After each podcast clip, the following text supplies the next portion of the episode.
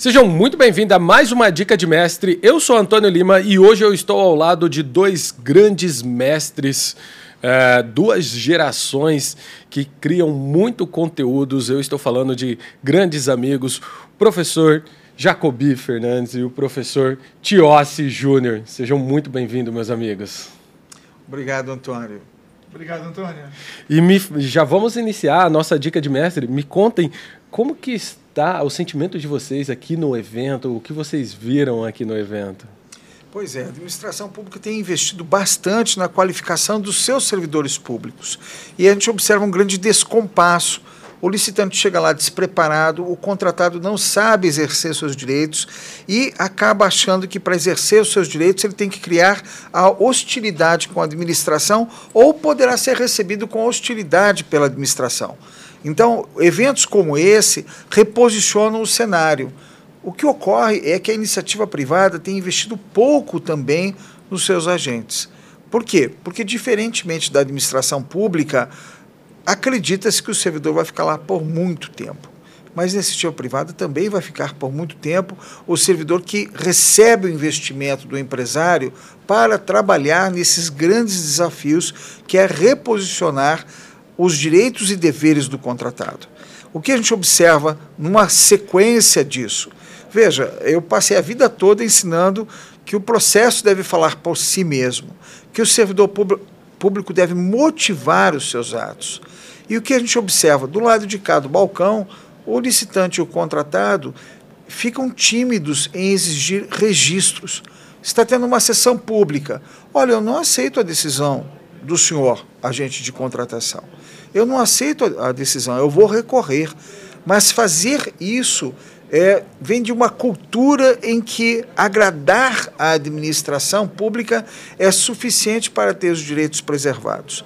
E há uma fila de empresários falidos que fizeram o que não estava no contrato, tentando ajudar a administração pública e ficaram com o prejuízo de não ter o aditivo realizado a tempo e modo adequado ou não tiveram garantido o equilíbrio econômico-financeiro do contrato. Então, eu fico muito feliz quando tenho a oportunidade de participar de eventos que reposicionam o cenário e que fazem os licitantes, os contratados, acreditarem que, ao postularem seus direitos, estão buscando o aperfeiçoamento da administração pública. Antônio eu tenho uma, uma entrada, às vezes, em alguns recursos que eu redijo ao Tribunal de Contas da União e até no Judiciário. Eu começo cumprindo com o dever de contribuir para o aperfeiçoamento do processo decisório, venho apresentar recurso, porque compete a todos nós o dever de buscar o aperfeiçoamento da administração pública, seja por impugnação do edital, seja por recurso, seja ao exigir a ordem de pagamento. Ah, mas eu queria ouvir você, Antônio e o Tiossi. Não, fantástico. Primeiro, uma alegria aqui, ao lado de duas gerações realmente, o professor Jacobi Fernandes sempre na vanguarda do direito administrativo, com as suas obras ali, trazendo as premissas e os elementos para que nós possamos avançar com a aplicação da nova lei de licitações, com as legislações correlatas. E eu fico impactado com o grupo com licitação que realmente tem toda a percepção dessa evolução mercadológica e essa atenção ao cenário privado, porque não existe licitação sem o particular. A administração pública não faz licitação por conta própria sem o licitante.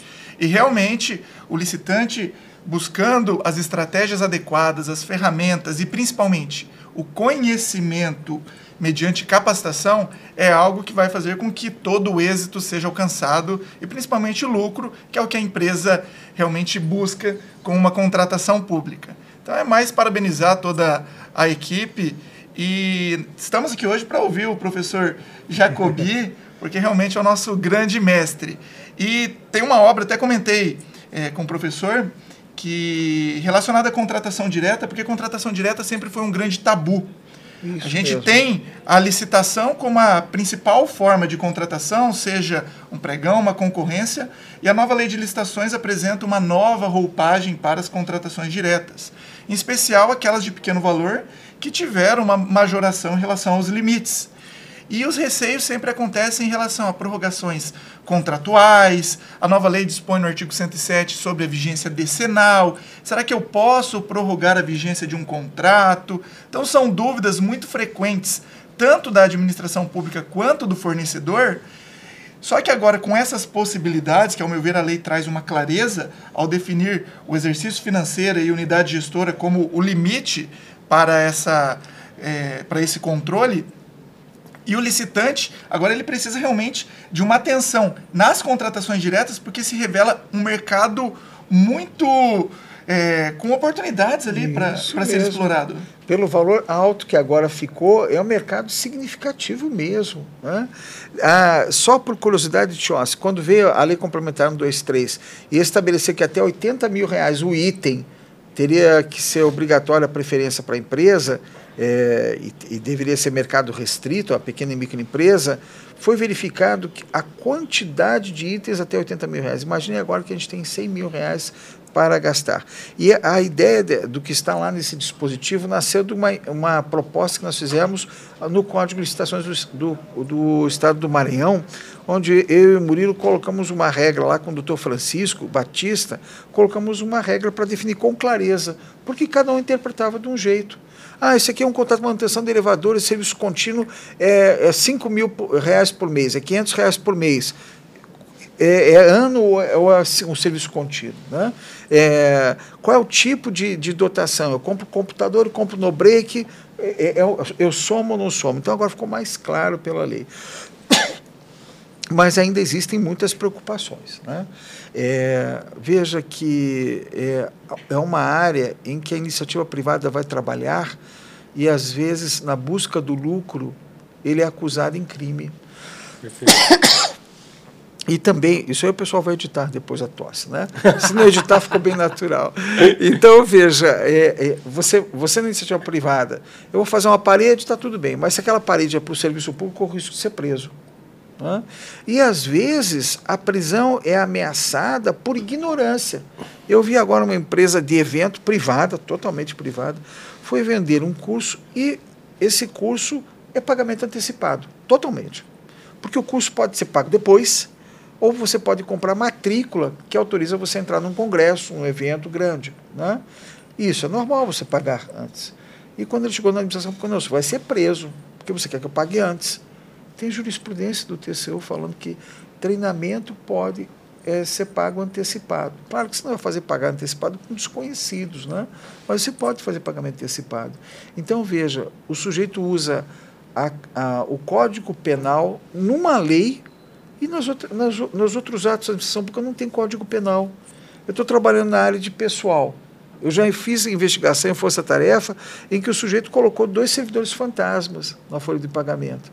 E não é crime. Só é crime a apropriação indébita. Né? E, e aí vai para o Código Penal comum. Né? Agora, em licitação é cheio de crimes específicos. Então, isso é o que você falou, Tiossi. As pessoas fazem uma contratação direta e ficam com medo porque acham que é errado. Isso é bom, porque todo mundo quer valorizar a regra da licitação. Mas, às vezes, você vê a pessoa fazendo uma licitação absolutamente desnecessária. Né? É fornecedor exclusivo. É, mas, na dúvida, eu faço licitação. Pode surgir alguém. Né? Como se a instauração de uma licitação chancelasse a lisura e a legalidade. Isso, é, a simples exato, instauração exato. por si só não garante a legalidade, até porque os grandes escândalos de corrupção que a gente encontra estão nas licitações convencionais. É e daí muitos defendem esse mantra da licitação a todo custo e criminalizam a contratação direta, tirando do empresário o interesse desse oceano de oportunidades. Se a gente olha, inclusive, o próprio portal de transparência do governo federal, a gente faz um levantamento dos cinco últimos anos, por exemplo, a maior parte do volume financeiro se deu através de contratação direta, seja dispensa Isso. ou inexigibilidade. Isso então é um mercado que o licitante precisa se atentar, até porque agora a dispensa de pequeno valor, ela é uma temos o pregão e aqui nós temos o preguinho, é, porque tem prazo Gostei, de publicidade, isso isso, tem proposta mais vantajosa, é, então uma mini licitação, né, a habilitação A pergunta é, qual o problema? Como diria outro grande amigo, professor Edgar Guimarães, contratação direta não é um cheque em branco na mão do gestor. É. Existem requisitos, assim como existe no pregão, na concorrência.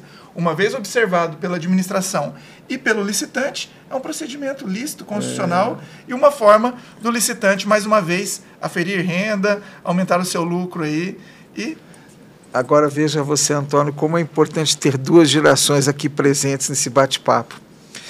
É, quando eu vi que o governo estava gastando muito dinheiro com sem licitação, eu escrevi um livro, Contratação Direta Sem Licitação. E a primeira capa dele, dele era para ser vermelho e erraram e veio cor de rosa.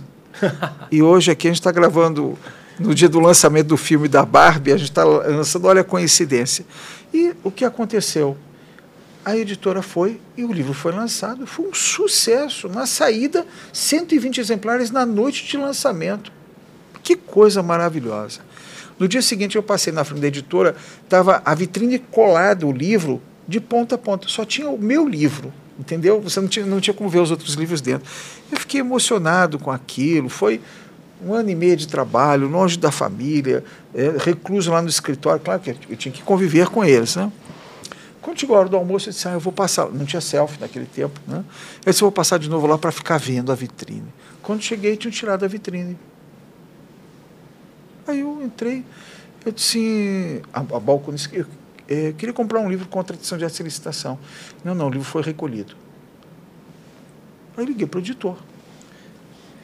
Professor Jacobi, eu tive que recolher os livros. Passou aqui o consultor jurídico do Ministério, não vou falar o nome do Ministério, isso foi em 1994, e falou que eu tinha feito um livro ensinando a cometer o crime de não fazer licitação.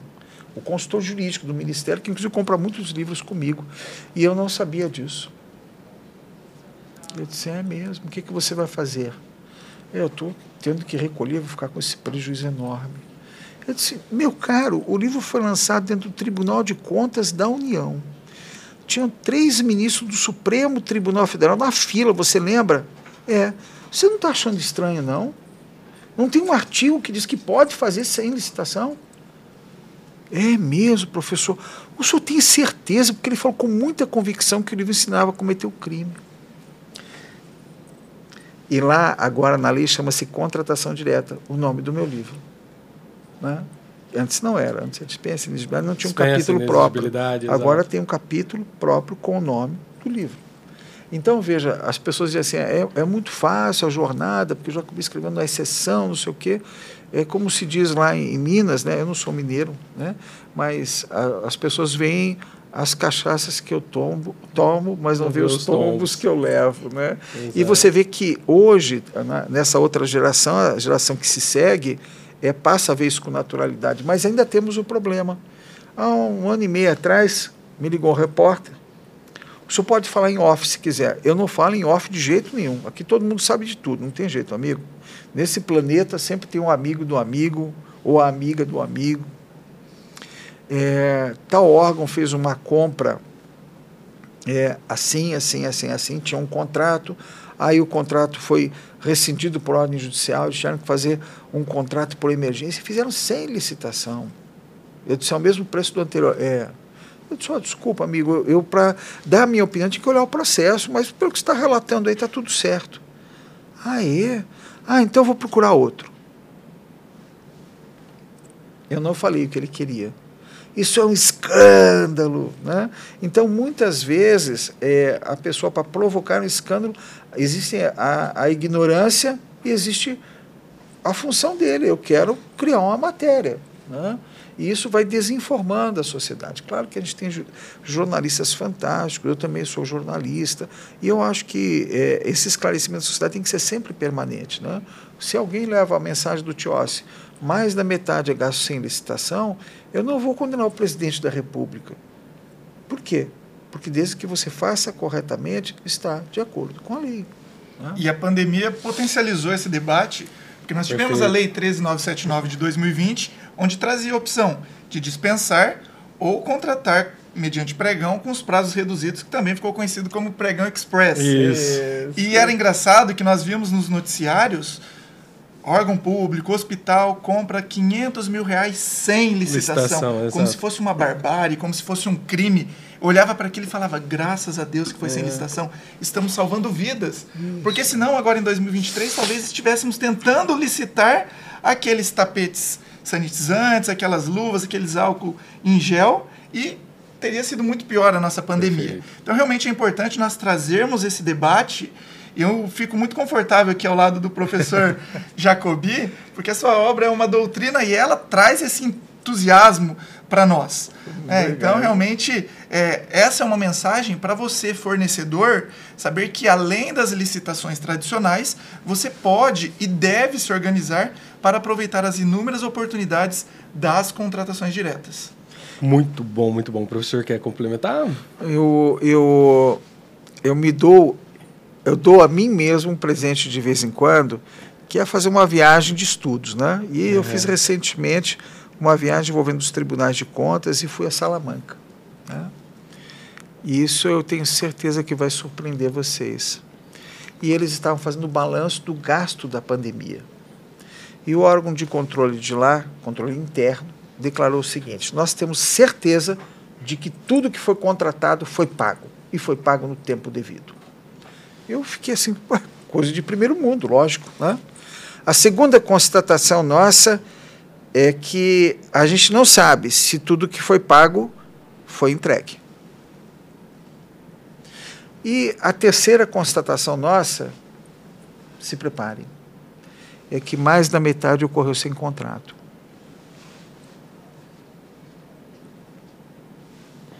E a gente aqui está brigando por falta de aditivo, porque não formalizou o aditivo. É claro que é, não parece, mas no Brasil a gente teve uma hipertrofia desse tema. E isso, quando a gente pensa em despesa, é muito saudável. Né? Ah, eu sou especialista em licitação e nós precisamos de milhares de licitações, precisamos de muito mais eventos como esse. Né? Então, seria esse o meu registro nesse momento. Muito bom, muito bom. Quero agradecer. É, foram conteúdos muito relevantes e essa junção de geração de professores, de grandes mestres nas contratações públicas. Meu nome é Antônio Lima, estou junto hoje com o Tiossi Júnior professor Jacobi, e este é o Dica de Mestre especial com licitantes. Até o próximo, pessoal!